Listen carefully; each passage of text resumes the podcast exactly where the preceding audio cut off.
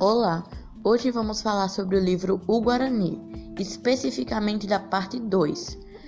Ela começa com três personagens na cabana que do nada escutam um barulho muito alto, de um choque e de uma queda. Eles decidem investigar e veem do lado de fora uma árvore caída em cima do seu outro amigo e decidem socorrê-lo. Ele estava com um pedaço de madeira fincado em seu corpo, então levam-o para a cabana. Depois partimos para a cena de três pessoas: o Dr. Antônio, sua filha Cecília e sua sobrinha Isabel, em um campo, quando de repente aparece o Guarani segurando uma pedra enorme e salvam ali. O doutor Antônio pergunta o seu nome e lhe oferece uma arma.